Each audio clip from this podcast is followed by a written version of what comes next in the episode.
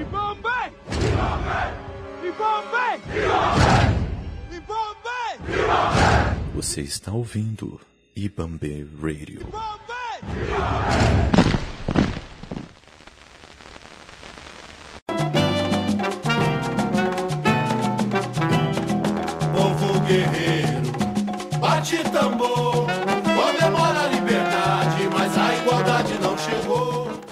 Salve, salve, gente! Você está ouvindo mais um episódio de Tudo Negro e hoje a gente vai falar sobre um tema que eu estou há muito tempo querendo conversar, que é libertação negra na prática e na teoria a partir de referências negras brasileiras. E eu não vou falar sozinha sobre isso, eu trouxe o Gabriel Frade aqui, então se apresenta, meu anjo.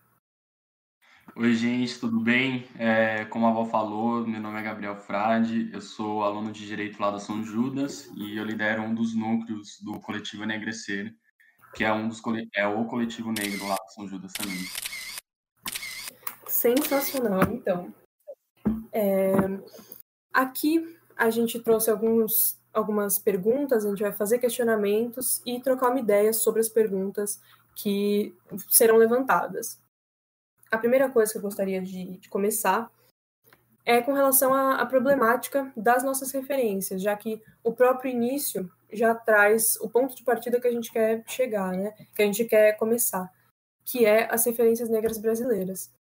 E para a gente entender a articulação de opressão do nosso país, a gente precisa entender toda a história de resistência que aconteceu na nossa história nacional.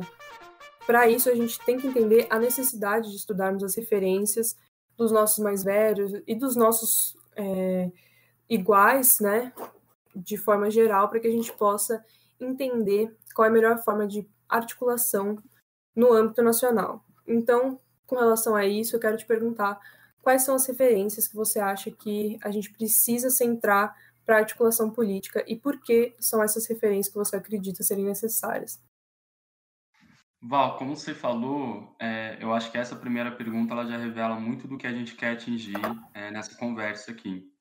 E na resposta que eu trouxe aqui para você e para o pessoal que está ouvindo, eu foquei principalmente nas, nas referências nacionais, porque é o que a gente tinha conversado até em off um outro dia. Eu acho que quando a gente pensa o movimento negro, infelizmente, a gente retoma muito a referências externas, o Malcolm X, acima de tudo, o Martin Luther King. Mas a gente tem referências históricas e muito pesadas na nossa história nacional que às vezes a gente deixa passar por conta desse saudosismo é, ao externo e a pouca vangloriação às, às imagens que a gente tem aqui dentro do nosso país. E eu acho que dessas imagens, a que mais me salta à vista é a do Luiz Gama, sem dúvida alguma, é, porque ele atuou em um tempo muito mais tormentoso do que o nosso. Para quem não sabe, Luiz Gama ele morreu em 1869, se eu não estou enganado. Ele morreu alguns poucos anos antes da, da abolição da escravatura. Ele é um negro que veio da África, foi escravizado no Brasil quando a, a, o tráfico negreiro já era abolido. E ele lutou judicialmente para liberar, para libertar, perdão, outros como ele, que foram escravizados de forma ilegal, porque já tinham leis na época que baniam o tráfico negreiro e que diziam que todo negro é, que foi é, tornado escravo dentro dos navios negreiros, quando aportasse no Brasil aquele navio, ele automaticamente se tornaria livre, e isso obviamente não, conhecia, não acontecia. Era, é a famosa é, lei para inglês ver, né? E ele atuou, num, atuou num período muito mais tormentoso justamente por conta disso, porque ele não tinha nenhum tipo de apoio é, de movimento, a não ser o movimento republicano, que era um movimento que não necessariamente estava 100% focado na libertação negra, estava focado em libertar o país do colonialismo. Isso, e fica muito mais evidente também quando você lê as obras do Gama, que ele critica outros republicanos, inclusive, porque falam de liberdade escravizando outros negros, como o próprio Luiz Gama. É, e ele era exceção dentro daquele mundo, né? Porque você pega algumas, é, algumas referências negras da época, mas nenhuma delas se sobressalta como Luiz Gama. As estratégias dele de levar a público os erros jurídicos também são estratégias que eu acho maravilhosas e que a gente vê até hoje, inclusive, que eu vou comentar é, mais disso durante a nossa conversa. Mas o que, que ele fazia? ele basicamente entrava com uma petição, porque na época, o que, que a lei falava? Que qualquer é, negro que tenha sido tornado escravo e que tinha algum indício de que ele deveria ser livre, qualquer é, pessoa que tinha capacidade postulatória e dentro do direito, isso é a pessoa que pode entrar com algum processo na justiça, qualquer pessoa que entrasse na justiça para defender esse pseudo-escravo, que tivesse algum indício de que ele poderia ser livre, qualquer juiz, qualquer juiz, qualquer lugar, tinha que analisar esse pedido e tinha que colocar ele em depósito judicial, que seria tornar ele livre, mas ficar sob a guarda do Poder Judiciário. Então ele fazia isso. E, obviamente, que ele encontrava barreiras gigantes para isso, gigantes. É, juízes que não tinham a menor vontade, que para os juízes era bom que eles continuassem escravos. Ele travou brigas gigantes é, dentro do Poder Judiciário brasileiro da época. Foi processado por injúria mais de uma vez, ganhou mais de uma vez, entendeu? Tem histórias maravilhosas dessa. E ele faz quando ele pegava alguma algum despacho ou alguma decisão, alguma sentença de algum juiz que tivesse algum erro jurídico e tinham muitos erros jurídicos, porque a escravidão naquela época, a manutenção da escravidão naquela época era pautada nesses erros. Ele pegava e jogava nos jornais da época. Ele escrevia para jornais que eram muito grandes na época, como o Correio Paulistano. O Correio Paulistano, para fazer uma analogia não tão boa, tinha uma repercussão tão grande como o Estadão ou a Folha de São Paulo tem, que todo mundo da cidade conhece e a grande maioria lê. Então ele pegava isso e colocava, literalmente, Ctrl C, Ctrl V ali da época na, na pena dele, colocava no jornal e falava por A, B e C por que, que aquele despacho estava errado. Detalhe, ele fala isso mais de uma vez também nos artigos dele, ele nunca frequentou um dia de uma academia de direito. Ele conseguia entrar, para quem conhece um pouco mais de direito deve estar achando estranho. Como que o cara é, nunca frequentou nenhuma academia de direito e mesmo assim conseguia entrar com esses processos na justiça? Na época, tinha o que eles chamavam de rábulas. Os rábulas era quem ganhava da justiça, tipo uma carteirinha, uma permissão para poder exercer é, a capacidade postulatória que eu comentei na primeira instância, que é nos tribunais aqui das cidades mesmo, sem levar para um tribunal estadual, para um tribunal tipo STF, STJ lá em Brasília que na época era o Rio de Janeiro, né? Então ele fazia isso, ele levava isso a público e ele lutava assim no jornal, onde ele, ninguém poderia colocar um espaço para ele, onde a, a liberdade de expressão dele, menos mesmo que pouca, ainda era respeitada. E ele ensina essa resistência, isso é um tipo de resistência que ele ensina há séculos, entendeu? E essa imagem dele já vem repercutindo há séculos as estratégias dele que ele usava nesse, nas, tanto nas petições quanto nos artigos dele nos jornais eram maravilhosas. Já deixo até é, de sugestão para quem está ouvindo um livro que é muito bom, que fala muito bem do Gama. Foi escrito pela Lígia Fonseca Ferreira, que pesquisa a vida do Gama já há muito tempo, entendeu? Eu conheci ela através de uma entrevista dela e do Silvio Almeida, então já consegue imaginar o calibre dessa mulher é, chama Lições de Resistência, artigos de Luiz Gama na imprensa de São Paulo e do Rio de Janeiro. É muito bom e fala muito bem dele. Deixa eu ver. Eu anotei algumas outras aqui também. É, a segunda eu, é a única referência externa que eu vou colocar, porque eu acho que ela é muito boa para ser colocada, para ser deixada de fora, que é o Malcolm X.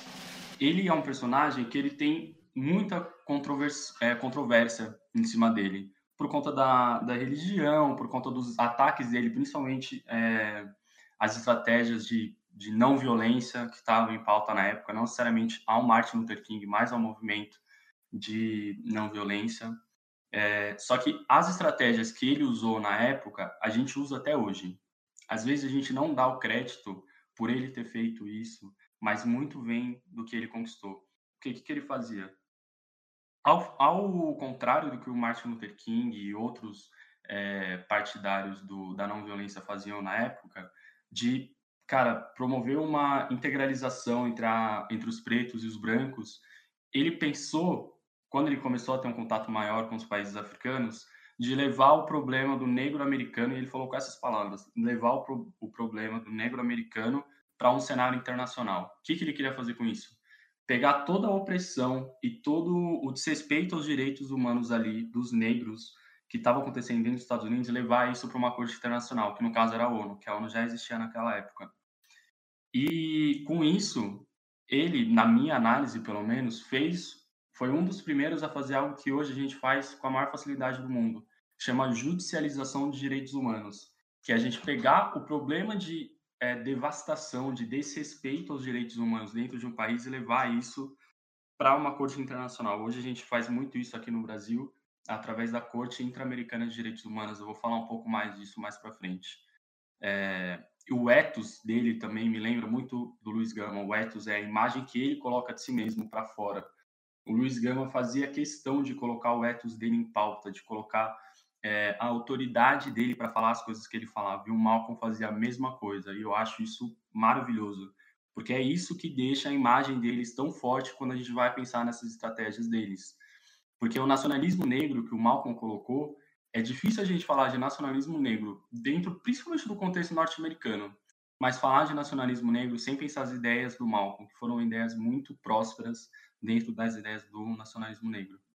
E como a Val estava falando, que a gente também tem que pensar algumas referências contemporâneas, né? Eu coloquei o Malcolm, que morreu já faz um bom tempo, e coloquei o Luiz Gama, que morreu já fazem séculos já. Mas eu queria colocar algumas referências mais contemporâneas aqui. Eu acho que uma ou outra as pessoas já devem até conhecer, mas são referências muito importantes para mim. É, em primeiro lugar, eu coloco Abdias do Nascimento, que nos anos 90 apresentou uma mudança de perspectiva para a nossa luta negra. Ele deixou para trás a estratégia de sensibilização das elites e começou a atuar na denúncia como estratégia. Ele apresentou soluções que a gente, algumas nós já adotamos e a gente vê no nosso dia a dia hoje como concretas, e outras a gente ainda não adotou, mas que assim seria um, um, uma disrupção gigante se a gente conseguisse adotar isso. Entre elas, a criminalização do racismo, as políticas de ações afirmativas, a garantia do acesso e modificação das estruturas gerenciadas pelo Estado. Obviamente que a última que eu mencionei é a mais difícil da gente conseguir mexer, que é a modificação das estruturas gerenciadas pelo Estado. Mas o Abdias ele trouxe isso e me soa muito forte a imagem dele agora, porque eu estava ouvindo o disco do BK logo que lançou, o Líder em Movimento. E em uma das músicas, no final, tem um sample que é um dos discursos do Abdias. E assim, só de ouvir aquele discurso que você consegue ouvir a força da voz dele, entendeu? Do que ele fala e do que ele pensa e do que ele coloca em pauta. Isso para mim não, não tem comparação. A segunda que eu quero trazer, eu acho que é uma que, assim, é, é necessária. Não tem como a gente falar do racismo hoje em dia se a gente não fala dele. Obviamente que eu estou falando do Silvio Almeida, pela contribuição dele para colocar o raciocínio de ciência social é, por detrás do racismo. A análise dele, científica, acadêmica, essa argumentação foi muito importante e é muito importante para a gente hoje, para a gente colocar essa análise em pauta e repensar a nossa sociedade. Repensar não, colocar para as pessoas que não são afetadas por essa opressão repensarem. A terceira é uma que eu conheci em, em, através do Roda Viva, por incrível que pareça, nossa, através do Roda Viva, quem diria? Que é o Thiago Amparo, foi uma entrevista, foi um Roda Viva que foi com o MC, e o Thiago estava lá, e na hora que eu vi o Thiago falando, já me impressionei. Fui atrás e comecei a ler os artigos dele na Folha, porque ele escreve para a Folha de São Paulo. Ele é advogado e professor, e ele me lembra muito a atuação do Gama também, porque, como eu falei, é, ele escreve na Folha, igual o Gama escrevia no Correio Paulistano. E os artigos que ele coloca na Folha, por mais que alguns sejam com um tom mais moderado, tem muitos artigos que são muito importantes e que falam, é, colocam em pauta as nossas é, reivindicações. Isso é muito importante. E ele me lembra muito Malcolm também, pela questão da judicialização de direitos humanos de modo internacional, porque ele atua dentro da Corte Interamericana de Direitos Humanos. Se vocês forem atrás do Thiago e da atuação dele frente à, à corte, vocês vão ver peças incríveis que ele fez em conjunto, né? Ele não leva o processo sozinho, mas ele tem esse ponto de vista para a parte do, dos direitos humanos internacionais, que isso que faz a diferença na nossa reivindicação hoje. Porque se o nosso Estado não ouve a gente, a gente tem que ir atrás de alguém que vai ouvir, de alguém que vai colocar alguma sanção e essa corte, dentre outras, né, tá lá para isso. E ele faz isso muito bem. Então acho que é uma boa referência também. É um cara novo, ele é professor ali na FGV também. É, para finalizar, eu queria só colocar só um ponto que eu acho que é muito legal as pessoas irem atrás do Foucault, que apesar de não ter nada a ver com o movimento negro, eu acho que ele é muito bom para a gente entender as relações de poder na sociedade, principalmente agora que eu comecei a ler o. Comecei não, já estou no final, na verdade, do Necropolítica, do Mbembe, a teoria da necropolítica é muito pautada na teoria do Foucault. Então, assim, eu li Foucault já faz um tempo, já, já faz um, dois anos. E agora que eu estou lendo a necropolítica, parece que eu estou revivendo os livros que eu já lia do Foucault. Então, isso é muito legal, porque é, a gente consegue aplicar essa teoria do Foucault, que é reconhecida internacionalmente, dentro do nosso contexto. E o Mbembe fez isso, entendeu? O livro Necropolítica do Mbembe, eu também acho que é obrigatório para uma população que morre na população, na, que morre na mão da, da polícia militar de uma forma é, assustadora. Eu acho que é muito importante a gente entender isso. Era isso que eu tinha trago aqui para essas referências, ó. Meu, achei assim muito importante tudo que você trouxe. É, não, não sabia, não conhecia a fundo o, o trabalho do Tiago, não sabia como, como ele atuava. E foi muito bom, foi muito bom saber de tudo isso. Eu acredito que Assim, todas essas referências vão ficar na descrição, mas, meu, já procurem e, e tem que fazer uma listinha mesmo, porque isso é muito necessário. E uma coisa que você falou que eu achei super importante é sobre as formas de comunicação, né? Acho que o, a linearidade que você trouxe, as comparações entre as referências que você trouxe, estão muito relacionadas dentro do âmbito da comunicação. E eu estava ouvindo recentemente um, é, um, um, podcast que o Silvio Almeida estava estava trazendo essa ideia justamente da comunicação e como a gente deve usar a comunicação como forma política, porque não tem como a gente descolar a, as formas de comunicação que existem é, hoje, que atingem as grandes massas, sem que a gente consiga entender que a gente também precisa dessa forma de poder, porque é uma forma de poder. Então a gente precisa entender justamente como utilizar disso, que foi exatamente o que você trouxe, é, com essas referências que souberam utilizar tanto da comunicação física, né, a comunicação corporal, de como elas se representam na forma de autoridade e tal, como também a comunicação para os outros e, e aonde essa, essa ideia vai chegar. Porque, assim como o Silvio Almeida falou nesse podcast que eu estava ouvindo recentemente, é, não adianta a gente pode estar, assim, dentro desse meio de rede social, falando para 100 mil pessoas que a gente ainda vai estar tá falando para uma bolha de 100 mil pessoas e não para as grandes massas realmente e para todo mundo que precisa ouvir. E achei isso muito necessário, achei muito, muito importante. Além disso, é, essas formas de articulação, né, essas formas de, de entender a, como, como eles executaram, como eles usaram das forças que eles tinham para poder divulgar as, as ideias e, e, as denúncias, principalmente, eu acho que é muito importante a gente ter como, como base tanto isso como todas as articulações políticas coletivas e culturais que a gente tem no Brasil, né? Como o rap, o candomblé, que são formas de, de interação coletiva, realmente, de como se organizar coletivamente, para que a gente possa saber como prosseguir, porque são essas as, as grandes é, os grandes corpos que se consolidaram nessa história, né?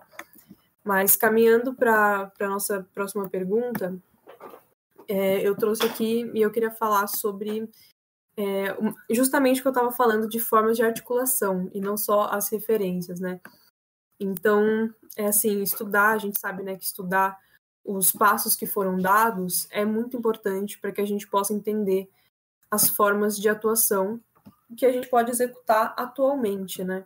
Entender quem fez isso, como fizeram isso e por que foi assim no Brasil, né, no âmbito nacional, apesar da questão racial ser uma pauta global, entender na forma nacional como isso foi feito e as articulações, sendo uma atuação política, psíquica ou educacional, a gente precisa entender como isso foi feito e estruturado, né, pelas pessoas que vieram antes de nós. Então, a partir dessa ideia, né, de, de articulações e de como todas essas articulações precisam estar ligadas, conectadas para que possa rolar uma, um caminhar efetivo, que, que é um caminhar de combate ao inimigo que é invisível, porque o racismo estrutural é invisível, a gente não tem exatamente um, um inimigo sólido e específico para combater. Eu queria saber, a partir de tudo isso, qual é a atuação que você enxerga como principal via de mudança E para que ela ocorra, né, a mudança ocorra, quais são as ações que você enxerga como cruciais para pavimentar esse caminho, né, para poder trazer essa mudança e, e bancar, de certa forma, a atuação principal que a gente precisa? Val, é, eu queria deixar uma consideração, primeiro, aos movimentos negros, né, os marxistas, os panafricanistas, etc.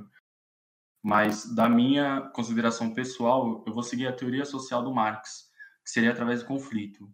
Então, eu acho que essa mudança, ela só ocorre através das disrupções que a gente coloca no sistema. Em último grau, apenas a nossa tomada do poder vai levar a uma mudança de verdade, entendeu? Isso é a consideração que eu tenho mas eu acredito fielmente que a nossa atuação gradativa e, além de tudo, contínua, é ela que leva a gente nesse caminho, entendeu?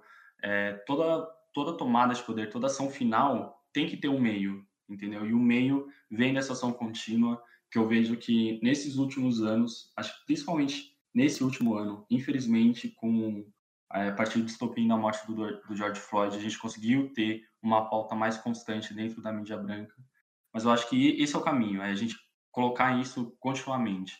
É, eu não vejo sentido na gente, em a gente atuar só em ações grandes, certo?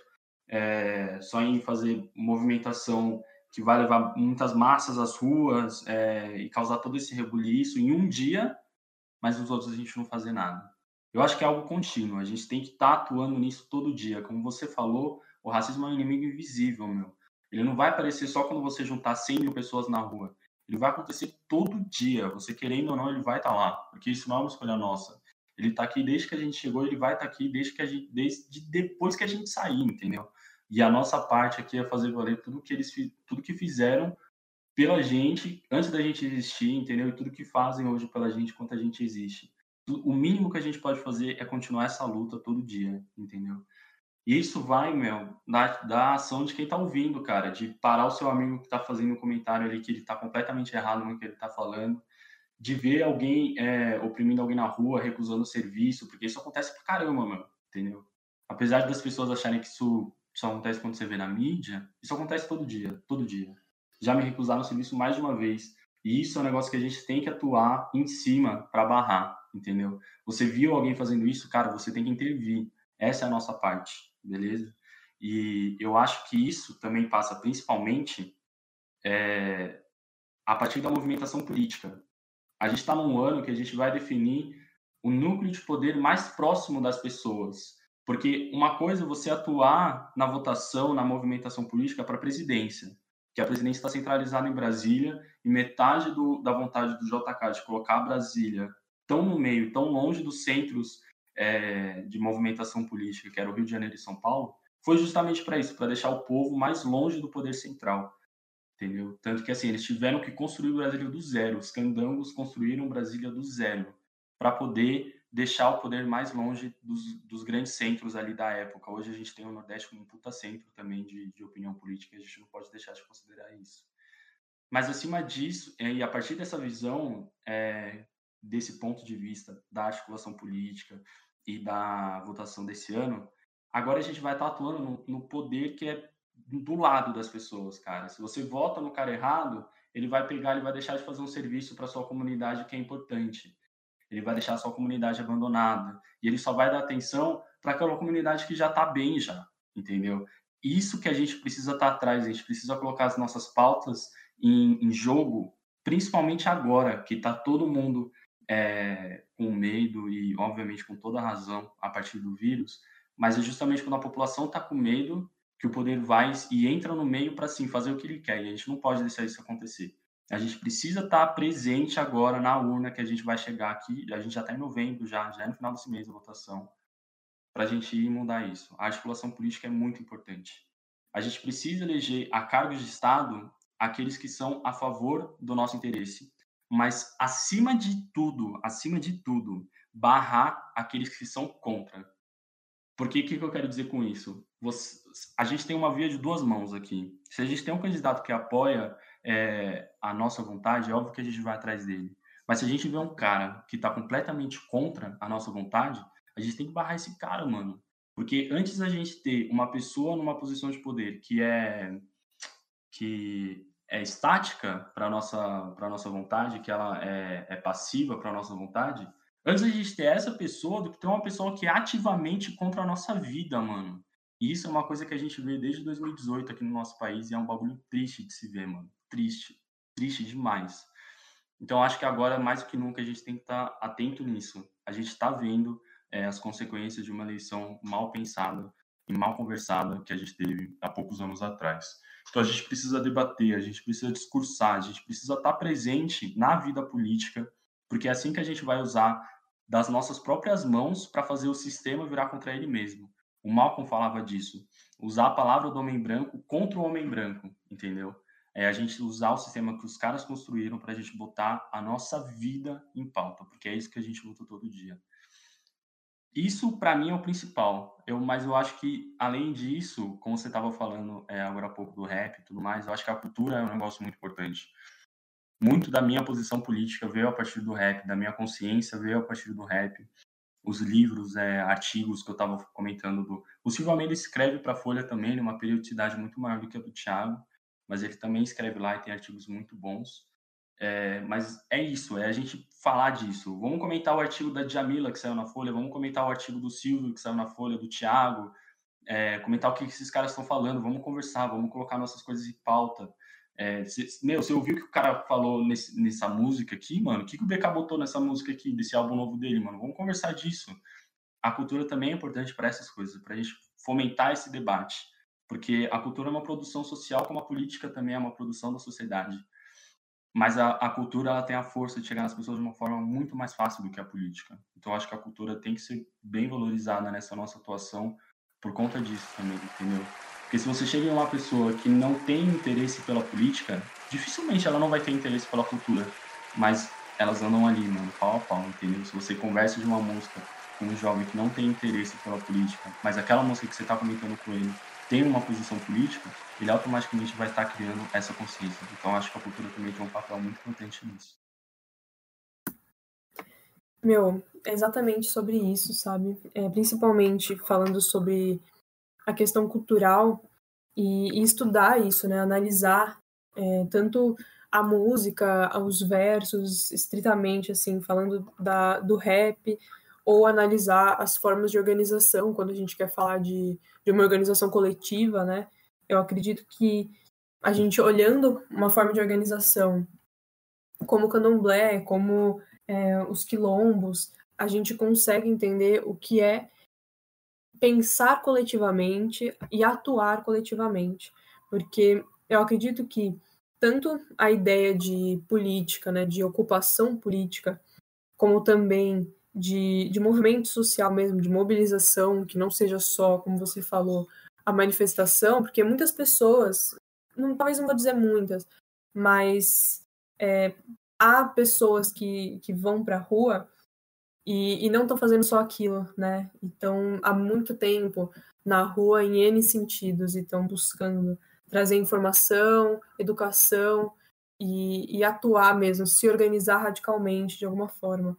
E eu acho que esse estudo, esse debate, como você falou, trazer essa ideia, tanto da política mesmo, como também do rap, também da cultura em geral, para a gente mostrar que tudo isso é política, para mostrar que a ideia que foi consolidada de política no Brasil é muito problemática e está muito distante da realidade que a gente pode fazer, que a gente pode trazer né, do conceito de política. Então, é, tentar tirar essa ideia de que a política é feita por, é, pelas mesmas pessoas, porque a gente sabe que é assim, mas a gente poderia trazer outras pessoas para esses locais, como você falou sobre as eleições municipais, e trazer mais pessoas para essa ocupação. Eu acredito que a união de movimentos sociais que, que atuam de uma forma completamente diferente da política, é, como a gente conhece, mas que tem uma atuação crucial para mudanças, é, essas movimentações unidas à, à, ocupação política de maioria negra, periférica e assim negra, né, não uma pessoa negra aleatória, mas que tenha como centro a questão racial, é o crucial para um início, eu acredito, né? Porque é, tudo isso faz parte de um início, a gente tomar os poderes que são brancos, a gente entender como esses poderes se articulam para poder mudar as coisas, para poder tanto ocupar quanto fazer resistência a eles, para, como você falou, como você é, trouxe as palavras de Malcolm X, para fazer com que a palavra do branco se vire contra ele, né? Então, eu acredito que isso seja muito crucial, essa, esse entendimento de organizações, né? E pensando assim, você, um estudante de direito, como você acha que o direito se encaixa ou deve se encaixar nessa estrutura de atuação? Se ele consegue se encaixar de alguma forma, se ele é um aliado ou um inimigo, o que é o direito para você nesse momento de atuação? Val, vou retomar o que eu tinha comentado é, antes da, da, da minha consideração sobre o movimento negro marxista, porque eu acho que ele se encaixa muito bem dentro da perspectiva do direito. Que eu quero dizer com isso? O Alisson Mascaro ele é um autor renomado do direito e na, acho que na obra mais fundamental dele, que chama Introdução ao Estudo do Direito, ele apresenta para a gente uma visão marxista do direito. Então, ele coloca para a gente como que o direito é um meio que o Estado tem para controlar os seus subalternos. Se você tem uma classe que controla o Estado, se você tem é, não necessariamente uma classe social, mas uma classe racial que domina o Estado, ela vai usar o direito para conseguir dominar o, as pessoas que são subalternos. E isso ele vai dando os maiores exemplos, ele faz uma análise é, histórica da evolução do direito a partir disso, de como que isso se, como isso se estrutura hoje. Então, essa visão da teoria marxista do direito que ele apresenta, eu somado à genealogia do poder do Foucault, que também eu volto nessa referência dele, cara, que eu acho que é muito boa para a gente conseguir entender a atuação do Estado e a atuação do direito como meio do Estado de impor é, os seus, aos seus dominados a sua vontade. Eu acho que esses dois elementos unidos mostram para a gente que é possível encaixar o direito nessa, nessa equação e que isso se encaixa muito bem, né? Porque quem domina o Estado, como eu falei, vai dominar o direito e, por conseguinte, vai dominar os cidadãos, os sujeitos de direito do Estado, sejam eles negros, os operários, os indígenas, todos. É, diante dessa perspectiva, o Thiago Amparo, o Malcolm X, a Colisão Negra por Direitos e o Gama entendiam e entendem muito bem disso, muito bem. O Gama, muito, assim, de forma magistral, ele entendia isso, sem nunca ter colocado isso em pauta. O Thiago Amparo percebe essa é, movimentação pelo tanto de coisa que ele já alcançou, o Malcolm X também, como eu comentei. E a Coalizão Negra por Direitos, eu acho que é uma, uma instituição, vamos dizer assim, é, que representa esse ideal muito bem. Para quem não sabe, a Colisão Negra por Direitos foi uma das primeiras entidades, uma das primeiras instituições a colocar no TSE a necessidade de, é, das verbas proporcionais para candidatos negros, de 50% das verbas serem dedicadas aos candidatos negros. O movimento, é, a Colisão Negra por Direitos, foi um dos movimentos que foi assim primordial para essa luta e conseguiu. Apesar de que é, hoje eu estava vendo inclusive que o Thiago Amparo colocou é, totalmente saindo da pauta, totalmente.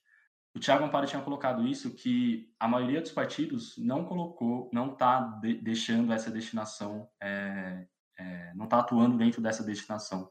Ou seja, o que eu quero dizer com isso? Candidatos brancos ainda estão recebendo mais da metade das verbas apesar da conquista da coalizão negra por direitos e de outras instituições que lutaram por isso. Então, que a gente fique de olho nisso também. Essa judicialização estratégica da coalizão negra, do Thiago Amparo e de tantos outros, é chave para a gente solucionar os nossos conflitos. É, outra coisa que também é muito importante, que eu não tenho informação sobre como isso acontece no Brasil, mas que nos Estados Unidos já vi mais de um, são os fundos de fiança penal. São instituições que angariam fundos para a libertação dos corpos negros que ficam é, em penitenciárias americanas injustamente, é, alguns por acreditarem que não deve existir o cárcere, ou por, por lutar por um devido processo legal que muitas vezes não acontece, não só lá, né, mas aqui também, e eles atuam nisso, então acho que é uma boa referência também de como que o direito se encaixa nesse meio. É muito da nossa atuação, né, e para a gente conseguir tomar os, a, o poder e atuar não de um modo de fora, né, de indo atrás de judicializar a gente, indo atrás de propor as coisas, mas propondo de dentro, partindo de um, de um lugar de poder, seria a partir, igual falei, né, na participação política, entendeu? Porque é assim que a gente vai tomar esses lugares de poder e não ter que fazer isso de fora para dentro, da gente propor contra o Estado, mas estar dentro do Estado propondo isso.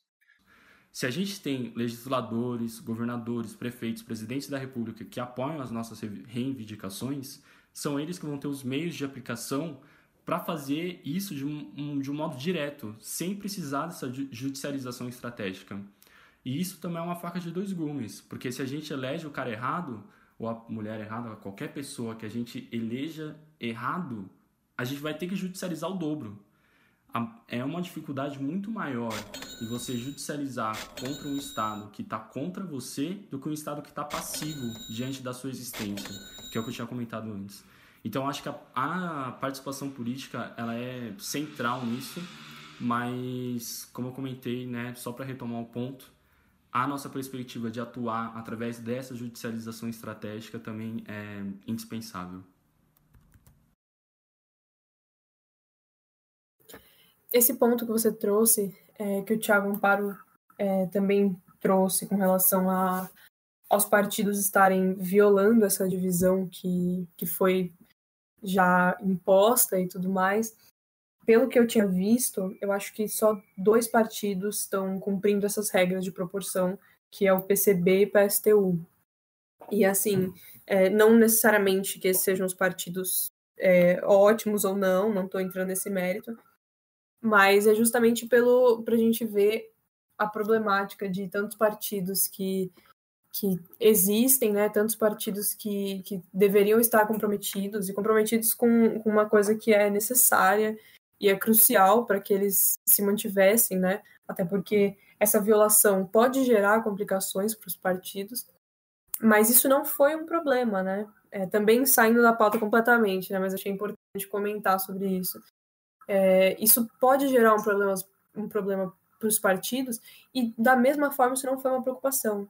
Se o partido vai ter complicações ou não, não foi o, o importante, porque eles estão. É, não, não é uma questão que, que vale a pena ser olhada para a maioria dos partidos, como a gente pode ver. Né? Acho que, que foi uma grande. Apesar de não ter sido efetivado, né? apesar de não ter sido feito é, essa, essa distribuição da forma que deveria ser, eu acredito que foi muito importante para mostrar justamente que os partidos estão completamente descompromissados com a causa antirracista e mesmo com, com candidatos e candidatas negros e negras dentro dos partidos não foram é, esses candidatos não foram levados em consideração porque não foi considerado que eles também mereciam a mesma proporção de verba, né? Então acho que é muito importante que a gente pense isso, que a gente olhe os partidos que a gente defende ou que a gente é contra, para entender qual é a, a estrutura, qual, como o racismo opera dentro desses partidos também, né? Acho que foi, foi muito importante falar disso, mesmo que a gente tenha fugido um pouquinho do que a gente estava falando. E falando, né, que você falou sobre sobre a ocupação política ser o principal, é, a principal forma, mesmo que não seja a única, né, porque não teria como, como a gente executar uma atitude, uma atividade única para um problema capilarizado, é, com, essa, com esse entendimento capilarizado do, do racismo, né, a dimensão estrutural dele, eu queria saber é, para você se o aspecto cultural do racismo também seria combatido a partir de ocupações políticas ou qual é o, o viés que você enxerga que, essa que, que essa forma de racismo seria combatida? Como você acha que, que a gente poderia executar, sendo na educação ou na representatividade? Qual é a forma que você acredita ser a melhor nesse sentido? É, eu acho que nesse ponto eu vou dar uma resposta um pouco maior para a gente conseguir analisar é, esse problema, porque é um problema complexo e eu acredito muito no mantra que não existem respostas simples para problemas complexos. Eu acho que todo mundo devia acreditar nisso. É, eu acho que são três pontos que têm a sua parte dentro da nossa luta cultural, da nossa luta capilarizada, que é a política, de novo, vou ter que falar dela, a educação e a representatividade. Para mim, são os três pontos estratégicos. E de novo retomando o Foucault, se a gente faz uma análise Foucaultiana da cultura, ela passa pela linguagem e a, a cultura vai passar pela linguagem, e a linguagem em Foucault é meio de propagação e de atuação do poder. Ou seja, a gente precisa controlar a linguagem, a língua e a comunicação, porque é isso que é o poder. A língua é poder. Isso passa pela educação, que é a linguagem e a língua, porque na educação a gente coloca o nosso vernáculo e a nossa realidade em pauta.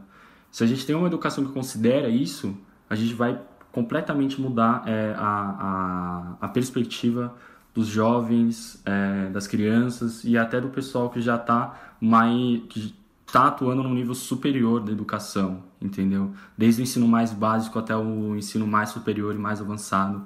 E isso é importante, da gente colocar o nosso vernáculo, a nossa realidade.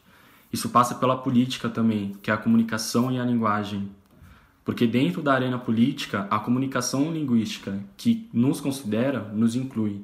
E a partir da e fazendo uma análise oposta, a que não nos considera nos exclui. E isso é muito importante também. Isso passa pela representatividade, que aí é muito importante também a representatividade na mídia. Porque a representatividade na mídia simboliza a comunicação e a linguagem. E esse talvez seja o ponto mais importante. O nosso país ele foi construído em cima de narrativas e desencontro de narrativas. Um puto exemplo disso, um belo exemplo, é a narrativa oficial da independência contra a narrativa do Lima Barreto da independência. Lima Barreto todo mundo conhece, autor de Triste Fim de Policarpo Quaresma, mostrou a realidade do momento da independência. Quando a gente lê nos livros de história, que são livros escritos por autores brancos e saudosistas da independência, a gente vê como um negócio, cara, puta, incrível fogos de artifício, pô, estalinho, as crianças comendo doce na rua. E o Lima Barreto mostrou que não foi assim.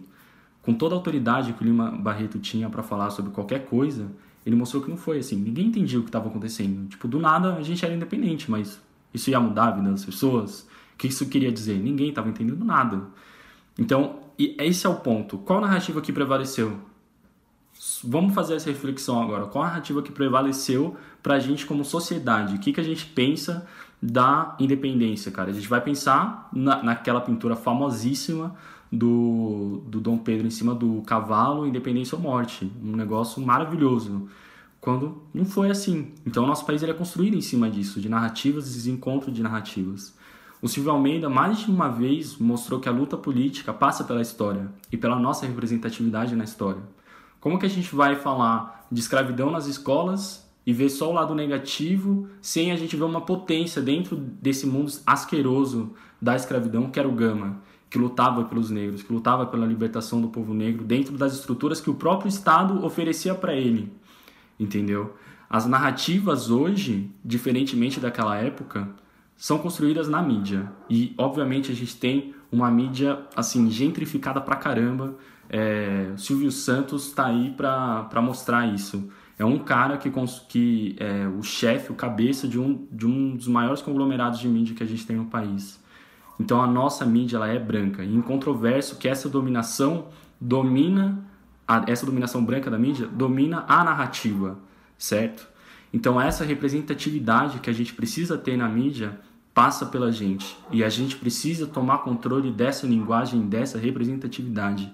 A gente precisa colocar a gente em pauta. Eu fico feliz pra caramba, e sério, acho que é difícil colocar em palavras o quanto que eu fico feliz de ver o MC construindo cada vez mais espaço dentro da mídia.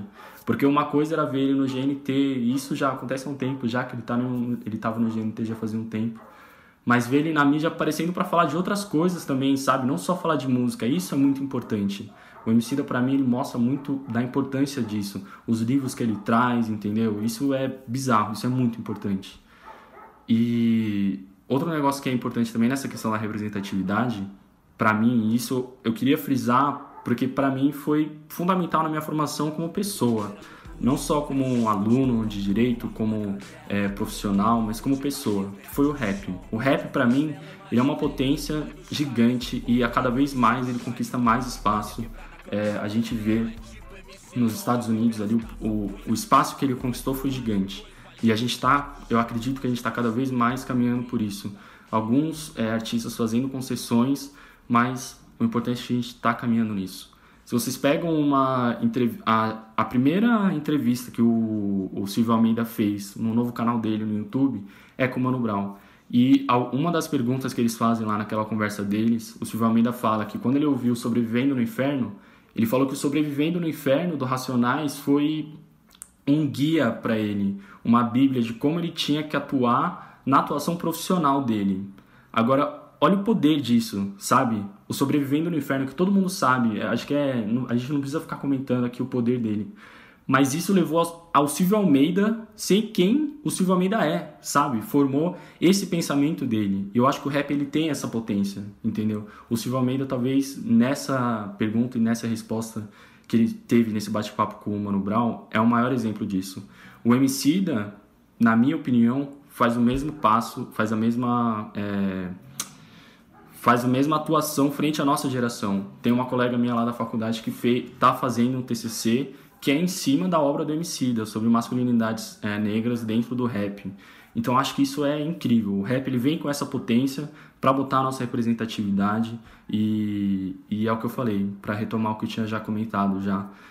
Dentro da análise Foucaultiana de cultura, tudo passa pela linguagem, e a linguagem no Foucault é meio de propagação e atuação do poder, e a gente precisa conquistar isso, entendeu? Seja na educação, na política e na representatividade midiática. É, assim, muitas coisas que você falou que achei assim, cruciais. Acho que a questão da educação é muito importante que a gente aborde e que a gente fale sobre isso. Meu primeiro podcast aqui foi sobre, o primeiro episódio, né, foi sobre educação. É, e como a gente poderia pensar a necessidade do estudo negro, que gerou o nome desse quadro, pensando a partir de uma ideia afrocentrada, né? Então, eu acho que é muito importante a gente pensar isso, é, tanto na formação dos profissionais, né? Porque são os profissionais que vão ensinar as crianças na educação básica e tudo mais.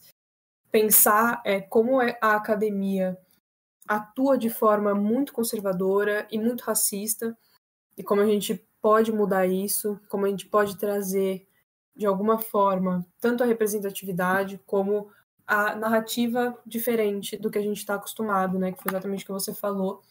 Eu acho que isso é muito, muito importante que seja abordado, porque a história do Brasil ela foi construída, né? A disciplina, a história, foi construída para trazer uma ideia, né? Uma identidade nacional. E aí, logicamente, foi a identidade nacional que algumas pessoas queriam e não da história que efetivamente aconteceu no Brasil. O que aconteceu e é inegável, ou é visto sob um outro olhar, que é limitado, né, porque o olhar branco é limitado, tanto no, na ideia filosófica quanto na ideia histórica e política, é, como também não é comentado muitas vezes. Né? Eu não sei se alguém é, teve aulas realmente profundas sobre, por exemplo, a consolidação, construção do rap ou do funk, por exemplo. E a gente lida, mesmo nessas instituições né, do colégio e tudo mais, com os estereótipos que foram é, impostos dentro, é, em cima desses gêneros musicais, por exemplo. Eu acho que é muito importante a gente pensar a educação como uma, uma ferramenta fundamental para mudanças é, culturais. Né? Eu acredito que, que isso seja muito importante, com profissionais novos, não novos de idade, mas que, que não tenham essa mentalidade que muitos colégios têm, e a gente vê isso é, a partir de quantos alunos, quantos alunos não, né? Quantos, quantas pessoas negras, quando alunos, é, sofreram e, e têm traumas pelo sofrimento do racismo ou da ausência completa de protagonismo, né?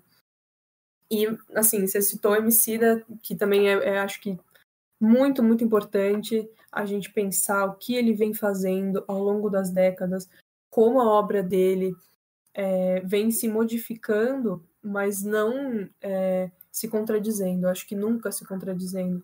É a minha opinião. A obra do Emicida está trazendo muitas mudanças na, no conceito de identidade, né, que acho que a, a, o trabalho que você citou que, que sua amiga está fazendo é super, super importante, porque ele trazer a ideia de, de identidades e como ele vem mudando a ideia de identidade, unido até a conceitos que ele fala sobre a linda quebrada, é, na identidade que, que antes era uma subhumanidade, depois foi para a superhumanidade, e nunca foi, nunca é, nunca que a negritude consegue estar tá dentro da humanidade por si só, né? Sai da subhumanidade para um local de, de ser imbatível e com isso a gente muda completamente a, a ideia de identidade, mas ainda é uma forma de desumanização.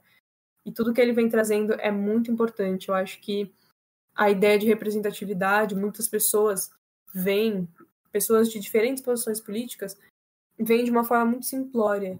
E quando a gente fala de representatividade nos grandes, é na, na grande mídia, ou é na literatura, em todos os locais possíveis, a gente está falando exatamente do que o Emicida traz, que é ocupar esses espaços, ter uma empresa como a Laboratório Fantasma, né, que é, que é uma empresa que acredito que muitas pessoas negras entrariam sem o menor medo de, de sofrerem um racismo ou de estarem é, do seu trabalho ser menosprezado por conta da sua raça social.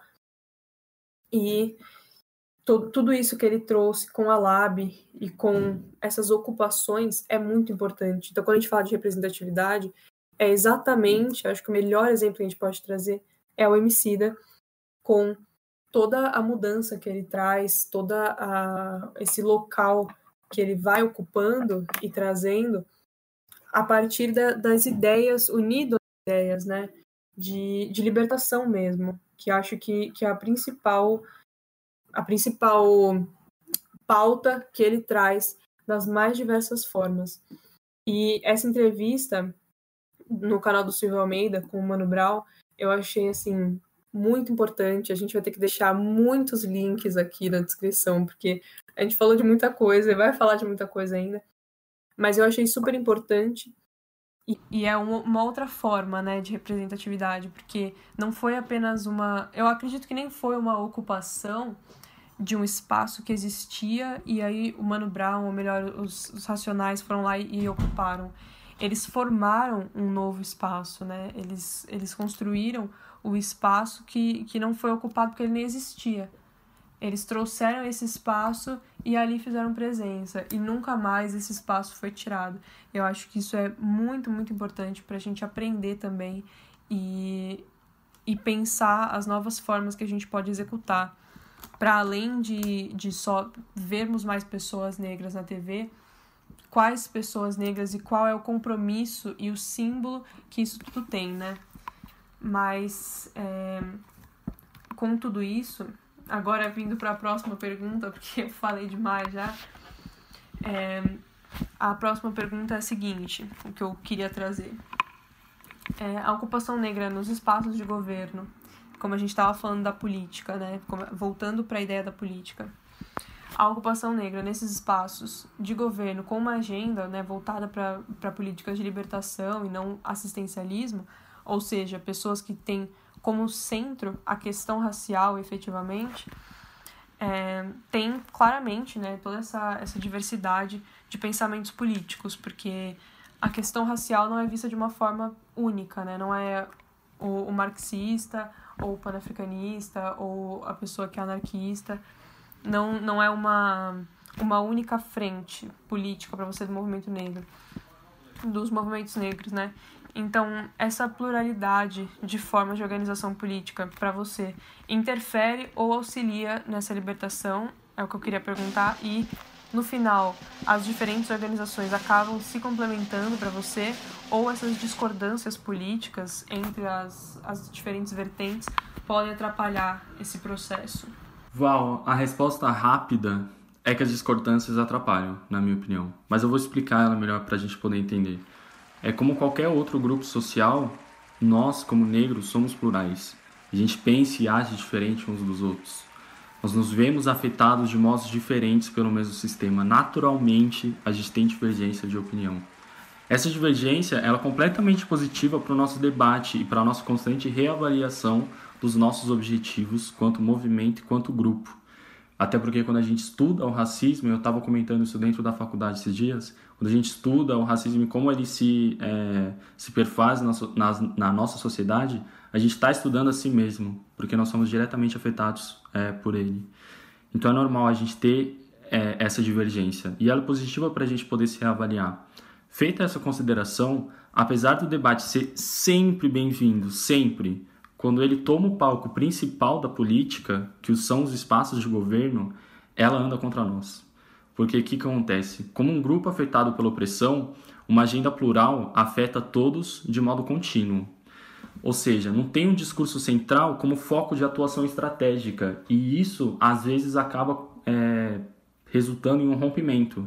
Porque se a gente não tem uma linha de estratégia, mas sim mais de uma linha de estratégia, a gente não tem um grupo inteiro for, é, forte para atuar naquele jeito.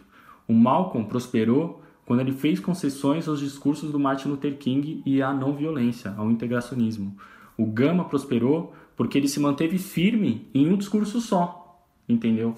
Quando você tem a divergência dentro de um cenário é, principal, de um cenário político, de atuação firme, constante, no palco principal da política, você precisa ter um discurso só estratégico para barrar esse poder. O cenário ele vai se agravar quando a gente tem posições é, diferentes que se apoiam nas estruturas do racismo estrutural. Vou explicar isso. Apesar das políticas assistencialistas não serem o nosso objetivo final, são, são elas que promovem o nível de igualdade a curto prazo no cenário atual. Que, e isso é extremamente positivo. As políticas assistencialistas, por mais que a gente não quer que isso seja a, a nossa última reivindicação, é isso que tornou a USP preta, é isso que tornou várias faculdades é, pretas, entendeu? Isso é muito importante. Formar uma opinião que se alia, se alie ao racismo estrutural para apoiá-lo com um discurso anti-cotas, como o do Fernando Holliday aqui em São Paulo, atrasa os nossos debates e as nossas conquistas. Essas conquistas foram são resultados de lutas de anos, de décadas. Então a gente não pode ter dentro da, do nosso movimento como grupo essa discordância que vai tirar esses nossos avanços ou vai barrar o que a gente ainda quer conquistar, entendeu? Essas políticas funcionam, isso é incontestável. Apoiar um debate contra elas, como o Fernando Holliday faz, barra essa conquista e atrasa as futuras, igual eu falei, entendeu? Então é nesse ponto que a gente se atrapalha e a gente precisa ter um, um ponto central de atuação. Eu acho que, assim, no fundo, o movimento pan-africanista, o marxista, o anarquista, todos os movimentos negros, no fundo a gente luta por uma coisa só, que é ter uma vida saudável sem que a gente seja oprimido, sem que a gente tenha que sair com medo na rua, entendeu? Isso se agrava ainda mais se você é uma mulher. Então, no fundo, tudo que a gente quer é a liberdade de fato, entendeu? A liberdade material, não só a liberdade formal.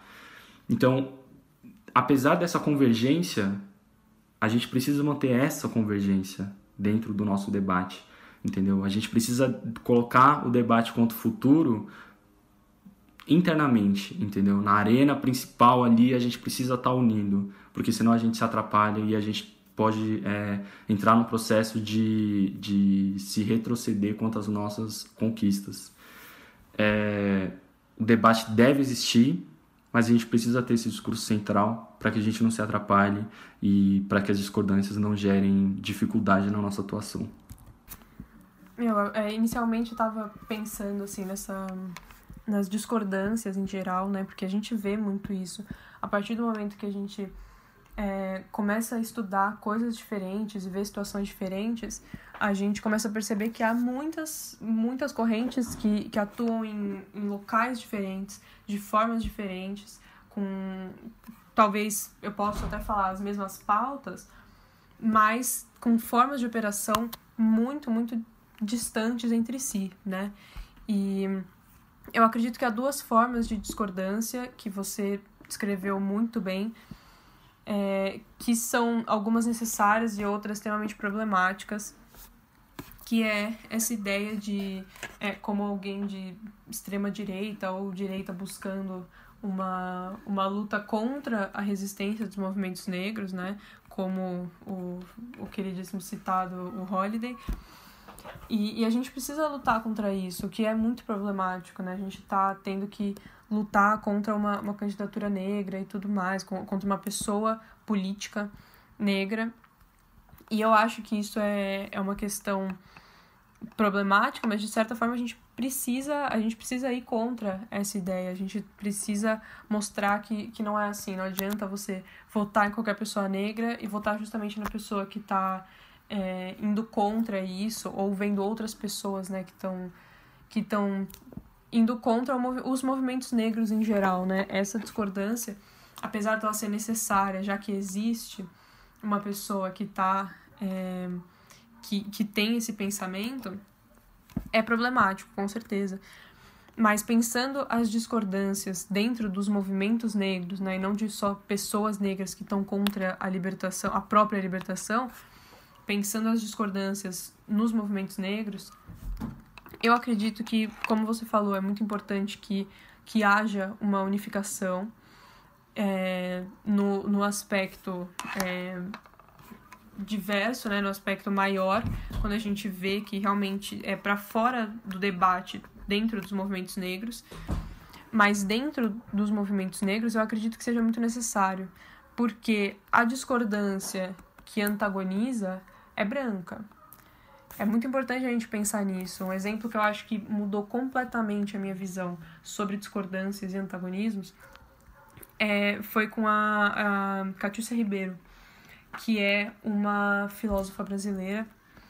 É, ela é mulherista africana e ela estava justamente falando, apresentando o mulherismo africana e é, mostrando um pouco mais sobre a diferença com o feminismo negro e tudo mais. E ela estava justamente falando, não, você não, uma mulherista africana não, não é contrária ao feminismo negro ou não detesta uma, uma feminista negra ou a corrente do feminismo negro. É muito problemático a gente achar que quando você é uma coisa, você automaticamente é contra a outra, porque isso é uma visão branca. E a visão branca também é uma ideia que eu, que eu aprendi com a Catiúcia Ribeiro, é limitada. É limitada até pela, pelo, por, por esse antagonismo, essa binaridade. Né? Você pensar na ideia de de céu e inferno, de racional e emocional, tudo isso vem de perspectivas brancas que são muito limitadas. Não há uma união, é, até quando a gente pensa no, no, entendimento filosófico, não há uma união com relação à essência humana, por exemplo, é, a união desses dois polos, né? Então, pensar a discordância, eu acredito que pensar a discordância política é, dentro dos movimentos negros como antagonistas é problemático. Eu acredito que seja problemático a gente pensar essas discordâncias como algo ruim. Mas obviamente que a gente viver dessas discordâncias, viver dessas é, desse debate constante dentro e fora dos movimentos também é problemático. Então, é exatamente o que você falou, e eu acredito que, que nem seja uma grande é, uma grande questão para os movimentos negros, porque é o que a gente vê muitas vezes, pelo menos falando pela, pela minha perspectiva, é o que eu vejo muitas vezes acontecer, fora de, de pensamentos assim, fora do, do Black Twitter e coisas do tipo, falando de movimentos negros de verdade, né? É, essas discordâncias acontecerem, mas fora de, do debate, essas mesmas correntes se defendendo e se apoiando.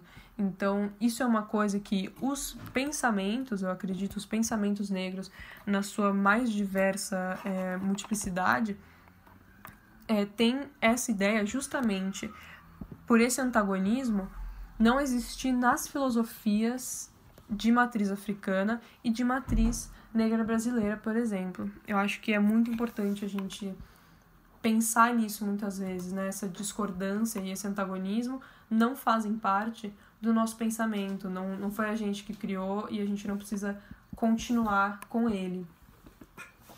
Isso é justamente até uma coisa que, que a Vicky Wolf, que é uma, é uma produtora de conteúdo, traz em, em vídeos, em lives e, e etc. Ela fala muito, bate muito nessa tecla da, do antagonismo. Ela até fez um podcast aqui também, no Ibambê, falando também sobre isso. O professor de história Diego também trouxe esse debate, falando sobre como a gente precisa entender que esse antagonismo, é, quando as pessoas pensam em duas ideias antagônicas, elas estão pensando com a visão branca, elas estão pensando com a ideia branca, porque quando um, um teórico critica o outro teórico negro, um teórico negro critica o outro negro, ele não necessariamente está indo completamente contrário às suas ideias, mesmo num debate ou qualquer coisa do tipo. Mas nós, com a nossa lente branca, só conseguimos pensar dessa forma, né? E isso é muito importante que a gente vá atrás de entender melhor tanto a filosofia de matriz africana, matriz gestora muitas vezes, é, como também as nossas formas de articulação política e união acima de, de qualquer divergência. Né? E agora, partindo para nossa última pergunta, voltando na ideia de conciliar a atuação organizada, né, de forma coletiva, com os estudos daqueles que trilharam o nosso caminho na história, né, dos nossos mais velhos e dos nossos contemporâneos também. Como você acha que é um bom, que é um bom início de, de estudos para quem não está se organizando coletivamente e quer se situar no entendimento racial no Brasil? Como você acredita que seja a melhor forma, antes mesmo ou durante, essa organização coletiva e articulação coletiva? É, antes de mais nada, eu acho que a luta negra é essencialmente uma luta coletiva. Ela se faz se aquilombando em conjunto como um só.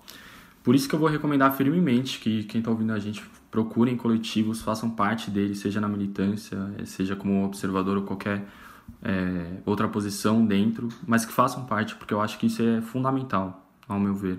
É, como eu falei no começo, né, eu sou lá do coletivo negro da São Judas, o Enegrecer, eu sou o chefe do núcleo de conteúdo e redes sociais, então tudo que vocês veem lá no, no Instagram tá passando pela nossa mão lá. Então acho que isso é muito importante.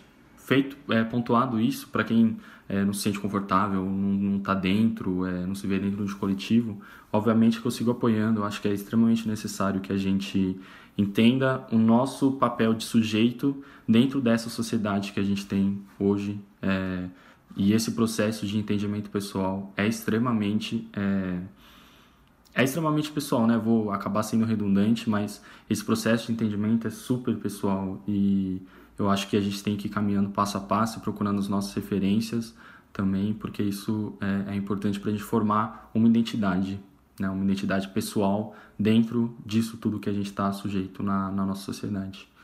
É, acima de todos, acho que eu já comentei alguns, né, durante aqui o, o, a nossa conversa, eu vou acabar retomando alguns nomes que eu já citei, mas eu acho que acima de qualquer recomendação eu tenho que colocar o Silvio Almeida. Não só o Racismo Estrutural, que é o livro mais consagrado dele, mas os artigos que ele tem na Folha, que são artigos muito bons, e os demais trabalhos dele, é, os vídeos no YouTube, o, alguma entrevista que ele ocasionalmente tenha dado para algum podcast, para alguma é, TV, essas coisas e tal. Acho que isso é muito importante. O, o Silvio Almeida, inclusive, foi quem me apresentou o Luiz Gama. E o Gama, profissionalmente, para mim, é hoje a minha maior referência. Então, isso é um negócio que é, é muito legal também. É, de você procurar uma referência e ela te apresentar outra. Isso acontece muito, eu vou comentar ainda disso. É, eu queria colocar um nome muito importante também, que inicialmente eu não tinha é, anotado para comentar aqui com, com vocês, mas que eu acho que é muito importante falar, que é o Ale Santos.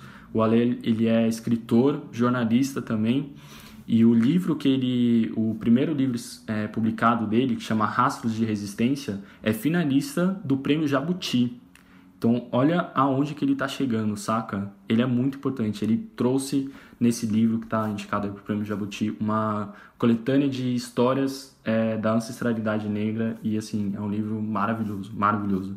Ele está preparando um livro também agora sobre afrofuturismo. Ele sempre está publicando alguma coisa nas redes sociais dele sobre isso, porque a linha dele de escrita é pelo afrofuturismo. E, assim, ele é uma puta recomendação, puta recomendação. Ele é muito bom.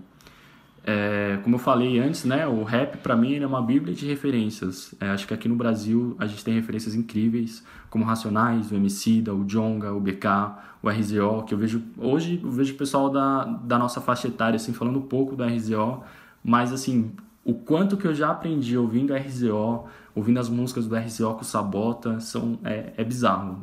Não, não tem como colocar assim em palavras. É, o, o, rap norte-americano também me ensinou muito. O Kendrick, acho que é para mim a maior referência. O, o Tupac também, óbvio que a gente precisa colocar o nome dele. O Nas e o Kanye West também, cara, sem condições. É, o rap me levou a esses nomes que eu preciso pesquisar até mais. Até hoje eles me, eles me levaram. O rap me levou a nomes incríveis. É, o Abdias, eu tive o primeiro contato com o Abdias na música que eu falei lá do, do BK. Eu fui atrás de conhecer o Abdias depois que eu ouvi o Líder em Movimento. O Malcolm X eu conheci depois que eu fui ouvir as músicas do Kendrick, entendeu? Então, assim, isso é só a ponta do iceberg. Quem ouve, quem conhece a cultura do hip hop sabe que isso aqui não tem explicação, entendeu? E isso é muito lindo. Eu acho que estudar o movimento negro é lindo justamente por conta disso. Você estudar e se aprofundar nisso te mostra que nós somos um só, entendeu? Inteiramente e indissociavelmente nós somos um. Você estuda uma pessoa e essas ideias naturalmente te vão encaminhar a outra. E essa outra vai te caminhar a uma terceira. Cara, isso para mim é poético. Poético. Eu acho que isso é muito importante. É... Agora, em último, último lugar, na academia, eu tive, tô tendo a sorte esse ano de ter contato com, com outras referências também é, que assim não achava que isso ia acontecer, principalmente dentro de uma universidade que a, a maioria é branca, mas toma aí, eu acho que isso é muito legal, tô tendo essa oportunidade, queria passar também. É, a Jamila Ribeiro, eu tive contato com algumas das obras dela, não cheguei a ler nenhum livro, sei que tem as controvérsias do nome dela, mas eu acho que é, é importante a gente ouvir, ouvir todos os lados da nossa história. Angela Davis dispensa comentários, o Achille Membe, não sei se eu vou estar falando o nome dele certo aí, se eu estiver falando errado, vocês me perdoam. Mas foi ele que escreveu Necropolítica, que eu falei no começo da nossa conversa. Retomo o nome do Thiago Amparo também. E o para finalizar, o Adilson José Moreira, que tem a, é a obra dele Pensando como um Negro, que é uma obra muito boa também, que eu iniciei o estudo dela agora. E eu acho que é isso. Eu acho que a gente passa o estudo pessoal, vai da concepção de cada um, entendeu? Para mim, o estudo pessoal começou a partir do rap, e aí eu fui tomando essa consciência de que meu é um negócio coletivo, e eu tive contato com o Enegrecer na faculdade, e nesse ano eu consegui estar é, tá mais presente lá dentro e conseguir atuar de forma mais presente. E isso mudou para mim tudo. Depois que eu entrei no Enegrecer, a minha consciência social, política e de estudo negro mudou absurdamente. Então, faço ainda de novo essa recomendação aí para a gente se aquilombar. Eu acho que isso é, é extremamente necessário. Meu, super importante. É, acho que tudo que você trouxe, muito importante. A ideia de da gente se aquilombar, eu acho que isso é, é crucial, assim. Se você não, não quer estudar nesse momento, é, se você sente que, putz, não, não sabe como estudar, é, da melhor forma, o início. É, primeiro de tudo, né, como, como você mesmo trouxe, é, essa ideia de, de. É uma coisa muito pessoal, né? É, uma, é um trajeto pessoal, é um caminho de cada um. Mas se aquilombar é muito importante, tanto para sua vivência pessoal, que com certeza, se você vive numa bolha branca, como eu conheço muitas pessoas que, que viveram uma bolha branca e tem diversas é, sequelas mesmo por conta disso, por mais que, meu, seus amigos brancos te amem e tudo mais, a questão não é essa. A questão é justamente você estar rodeado de pessoas que, que compartilham da mesma da vivência de formas diferentes, mas com, com aqueles elementos semelhantes, né? E, e que são uma rede de apoio mesmo, que você pode desabafar, que você pode estar unido politicamente e pessoalmente. Eu acredito que seja muito, muito importante. E a gente entender, principalmente, eu acho que tirar as nossas lentes ocidentais, né, os nossos óculos ocidentais para poder enxergar o mundo a partir de nós e a partir dos nossos é crucial. Não importa quem, de quem você, quem você vai começar a estudar e, e tudo isso, eu acho que é muito importante que o seu estudo principal seja pensando coletivamente. Então, pensando é, muitas vezes em como foi, não sei, a trajetória da sua família, entendendo a organização da sua família, entendendo as relações ao seu redor, o local onde você mora e respeitando os conhecimentos dos nossos mais velhos, que, que trazem muito, que, que ao longo do tempo acontece muito da gente falar, da gente negar muitas vezes essa, esses conhecimentos e, e ideias que, se não são a ciência branca ou se não são a, a sociologia branca, a gente nega. Quando na verdade a gente esquece que às vezes nossa bisavó era muito mais feminista do que a nossa coleguinha do colégio ou de algo do tipo. Então a gente precisa pensar nisso também, sabe? É, aprender a admirar mais o nosso meio, os nossos semelhantes que estão ao nosso redor, buscar ter uma rede de apoio para poder ao longo disso estudar aquilo que você bem entender. Acho que o Frade trouxe milhões de referências para você é, ter a opção que você quiser como início. Mas isso é o crucial, acredito que, que deva ser o semelhante para todo mundo. Não importa se você não está no coletivo político, se você está em outra forma de coletivo, ou se nem é um coletivo, é um grupo de amigos que você tem e você pode desabafar, você pode conversar e você pode ter esse contato e essa proteção de certa forma. Eu acho que isso traz aquilo que, que é muito importante, que a gente reivindica e que a gente precisa, é, que é o, o nosso ponto de partida que a gente esquece muitas vezes e acho que dificulta muita coisa por conta disso, que é a nossa humanidade. Lembrar que a gente tem humanidade é muito mais fácil quando a gente está ao redor de pessoas que, que são os nossos semelhantes e quando a gente se aquilomba mesmo. Acho que isso é muito, muito importante. Então, isso é, é a questão principal, na minha opinião. Se aquilombar é o início de tudo e, e deve ser o caminho todo dessa forma. Mesmo que você esteja numa bolha branca ou não, ter pessoas ao seu redor que te entendam é muito importante. E mesmo que essas pessoas tenham realidades diferentes, é muito importante isso, sabe? Ter é, os mais contextos diferentes, identidades diferentes mesmo. Mas se aquilombar é o início e o caminho. Eu acredito que seja, seja isso. E agora, finalizando, eu quero muito agradecer você, Frade, por ter vindo, por ter topado participar e gastado um pouquinho do seu tempo aqui para trocar essa ideia e pelas ideias anteriores que a gente veio trabalhando para esse podcast. Eu fico muito, muito feliz. Acho que foi um episódio muito bonito, gostei muito dele. Tô, tô muito feliz com ele e é isso, muito, muito obrigada mesmo. Obrigada a quem tá ouvindo a gente.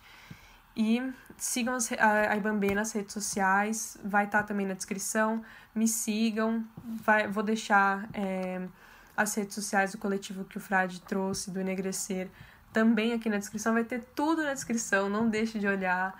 Olhe também o site da Ibambê, que tem vários artigos, que tem a loja, que a gente tem com muitas, muitas coisas para vocês. E é isso. Eu finalizo aqui. Se você quiser finalizar também, pode falar, Fred.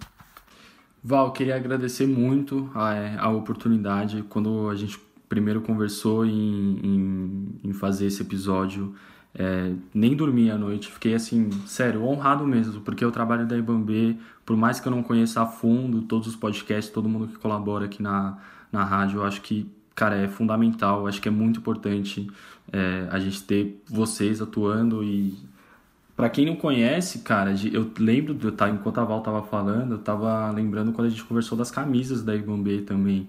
Cara, camisas lindas, sabe? Então, vale a pena vocês darem uma olhada também, galera. E, Val, é isso. Queria agradecer muito. Foi uma oportunidade muito incrível para mim. E enquanto eu tava rascunhando as respostas antes de vir aqui pra, pra gravação, eu pensei muito sobre a minha atuação mesmo, sabe? Então, é, refleti muito sobre mim mesmo. Então, acho que é muito importante isso também. A reflexão pessoal de cada um vai, vai fazer a diferença pra gente na nossa, na nossa atuação. E é isso, terminar é agradecendo aí é, a participação, o convite e tudo mais, para quem ouviu também. E a avó, como a avó falou, a gente vai deixar todas as referências aí. Sigam lá o Enegrecer, que toda segunda-feira a gente faz o Black Money. Então toda segunda-feira vocês vão ver, vão ver lá empreendedores pretos para vocês seguirem, é, consumirem a, os produtos deles e tudo mais. Então fica aí também o convite para vocês participarem. Valeu? Sensacional, meu anjo. Muito, muito obrigada. E um beijo a todos. Axé. E tamo junto. Bate tambor, comemora a liberdade, mas a igualdade não chegou. Nossos ancestrais lutaram pela liberdade.